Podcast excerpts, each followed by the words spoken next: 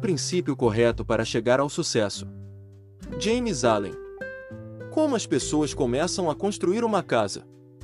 Primeiro, fazem um projeto do edifício proposto e, então, procedem à construção, segundo a planta, seguindo-a em todos os detalhes, começando pela fundação.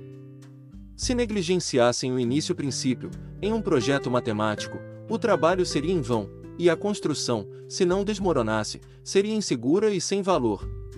A mesma lei é válida em qualquer trabalho importante. A forma correta de começar e mais essencial é definir mentalmente o projeto sobre o qual construir. Na natureza não há trabalho desleixado, não há negligência, e ela aniquila a confusão, ou melhor, a confusão é em si. Mesmo aniquilada. Ordem, determinação e propósito prevalecem eternamente, e em suas operações ignoram os elementos matemáticos que os privam de substancialidade, plenitude, felicidade e sucesso. É importante saber o que vem primeiro e o que fazer primeiro. Começar algo do meio ou do fim é causar desordem. Atletas que começam rompendo a linha de chegada não ganham o prêmio.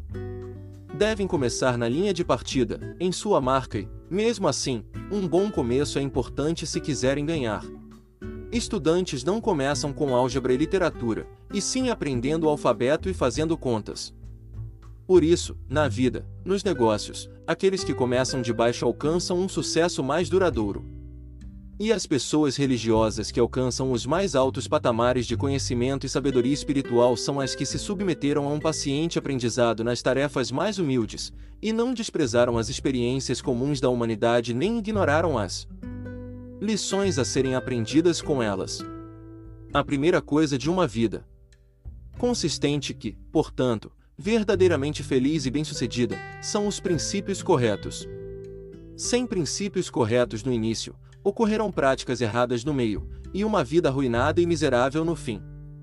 Toda a infinita variedade de cálculos que tábula o comércio e a ciência do mundo deriva dos dez algarismos, todas as centenas de milhares de livros que constituem a literatura mundial e perpetuam o pensamento e a genialidade, são construídas com base nas letras do alfabeto.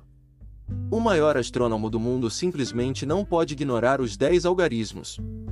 O gênio mais profundo não pode dispensar cada caractere individual do alfabeto. Os fundamentos de todas as coisas são poucos e simples, e sem eles não existe nenhum conhecimento e nenhuma realização.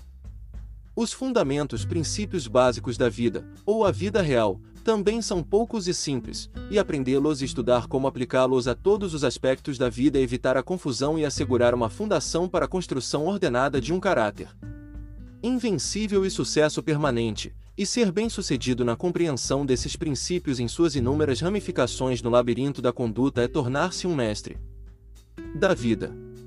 Os princípios fundamentais da vida são os de conduta. Nomeá-los é fácil, como meras palavras, estão na boca de todas as pessoas, mas como fontes fixas de ação, sem admitir concessões, poucos os têm aprendido.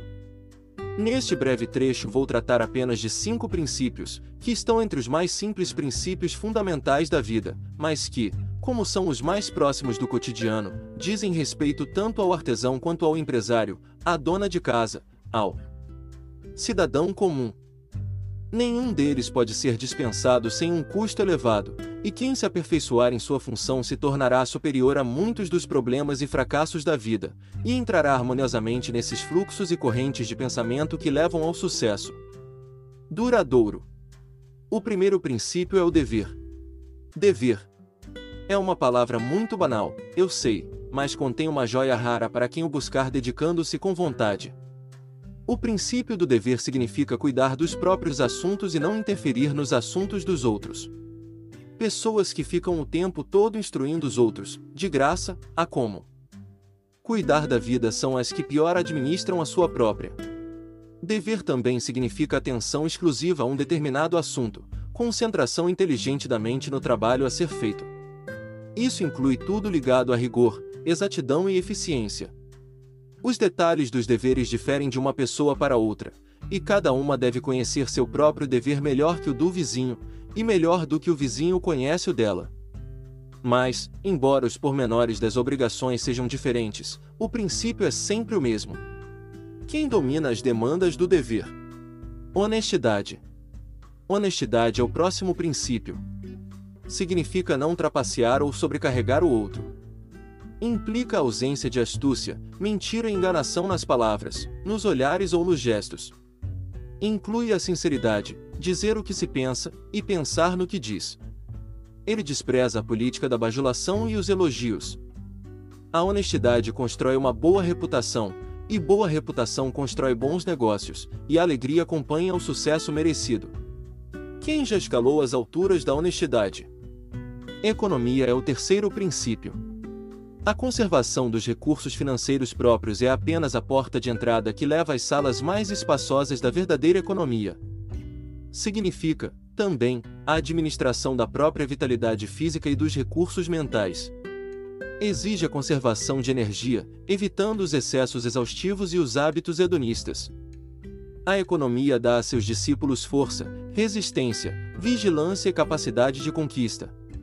Concede grande poder a quem a aprende bem. Quem já sentiu a força suprema da economia? A generosidade segue a economia, não se opõe a ela.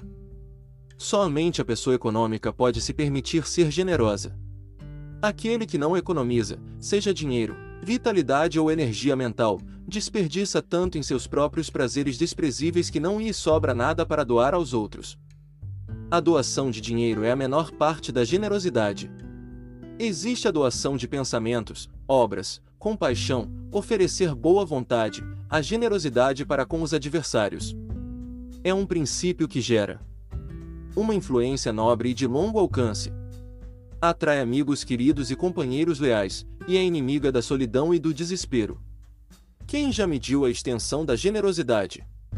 Apesar de ser o último desses cinco princípios, o autocontrole é o mais importante. Negligenciá-lo é causa de grande miséria, inúmeros fracassos e dezenas de milhares de naufrágios financeiros, físicos e mentais. Mostre-me um empresário que perde a paciência com um cliente por causa de um assunto sem importância e eu lhe mostrarei alguém que, por esse estado de espírito, está fardado ao fracasso. Se todas as pessoas praticassem pelo menos as fases iniciais do autocontrole, a raiva, com seu fogo consumidor e destruidor, seria desconhecida. As lições de paciência, pureza, gentileza, bondade e estabilidade contidas no princípio do autocontrole são aprendidas pelas pessoas pouco a pouco, mas, enquanto não as aprenderem, o caráter e o êxito delas serão incertos e inseguros. Onde está a pessoa que se aperfeiçoou no autocontrole? Onde quer que esteja, ela é um mestre, de fato. Os cinco princípios são cinco práticas, cinco caminhos para a realização e cinco fontes de conhecimento. Diz um velho ditado e uma boa regra: a prática leva à perfeição. E quem assimilar a sabedoria inerente a esses princípios não deve simplesmente tê-los nos lábios, e sim estabelecê-los no coração. Para conhecê-los e receber o que só eles podem oferecer às pessoas, devem aplicá-los, expressá-los em suas ações. Quando os cinco princípios corretos mencionados forem realmente compreendidos e praticados, vão resultar em métodos sólidos.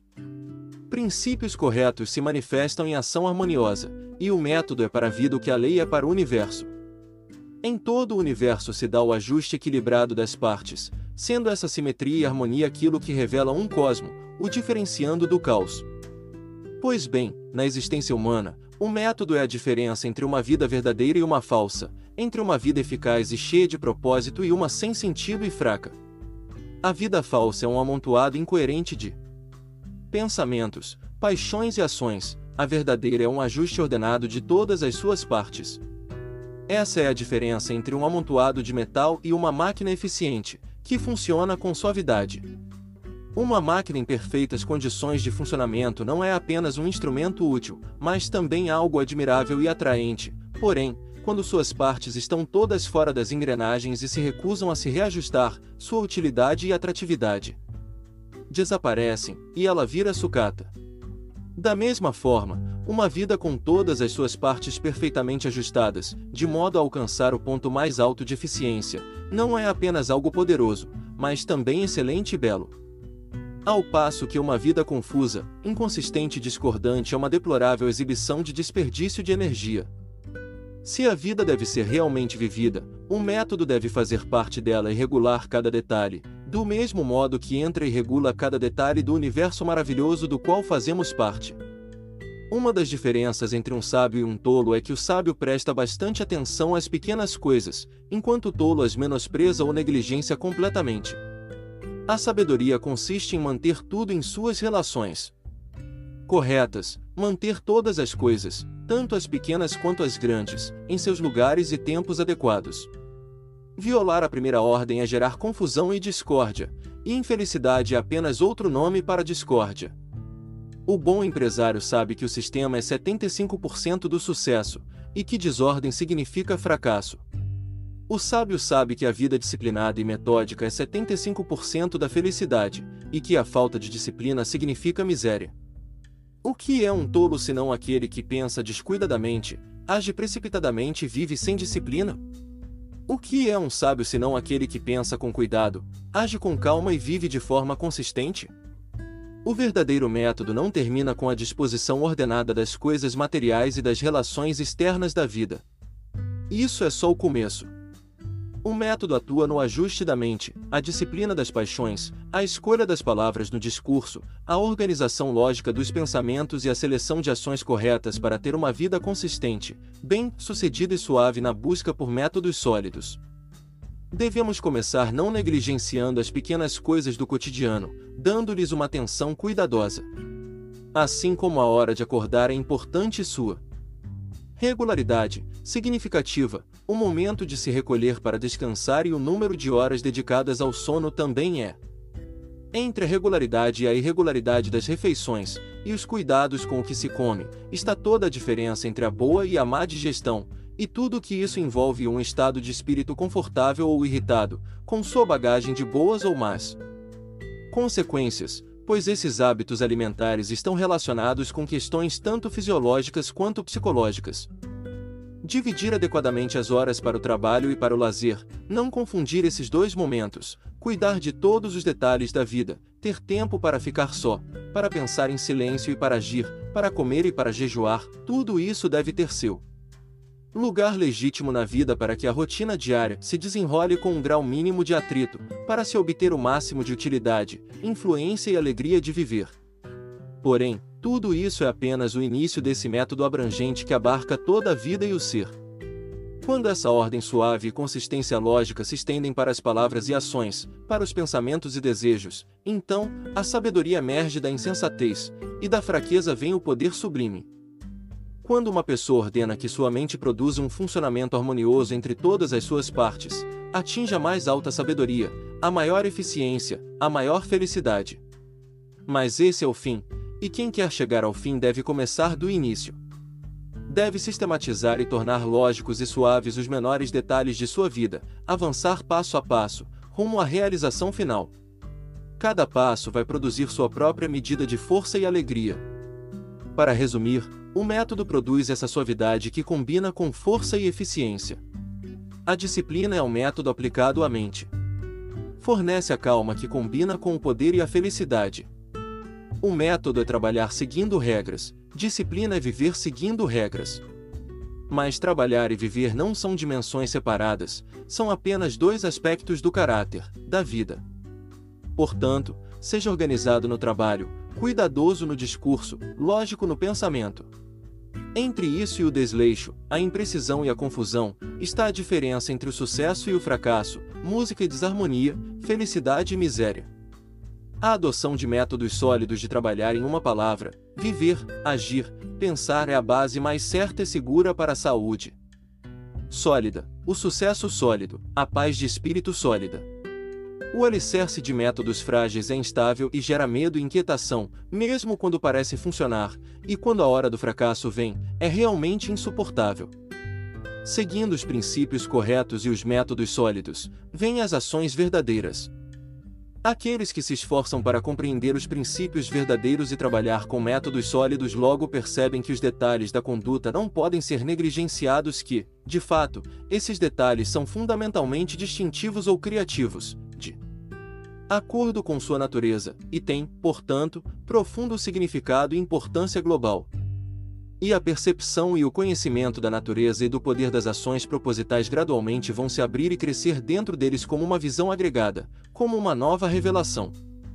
À medida que adquirirem esse conhecimento, seu progresso será mais rápido, seus caminhos na vida mais seguros, seus dias mais serenos e pacíficos, agirão de forma verdadeira e direta em relação a tudo, não serão influenciados nem perturbados pelas forças externas que atuam ao redor deles e sobre eles.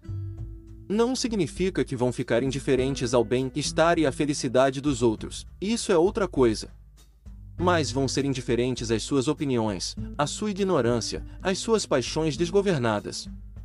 Proceder com ações verdadeiras, de fato, significa agir corretamente para com os outros, e quem age direito sabe que as ações consoantes com a verdade promovem a felicidade das pessoas ao redor, e vão agir assim, mesmo que surja uma ocasião em que alguém próximo aconselhe ou implore para fazer o contrário. Ações verdadeiras podem ser facilmente diferenciadas das falsas por todos os que assim desejarem, a fim de que possam evitar o que é errado e adotar a verdade. Assim como no mundo material distinguimos as coisas pela forma, cor, tamanho, etc.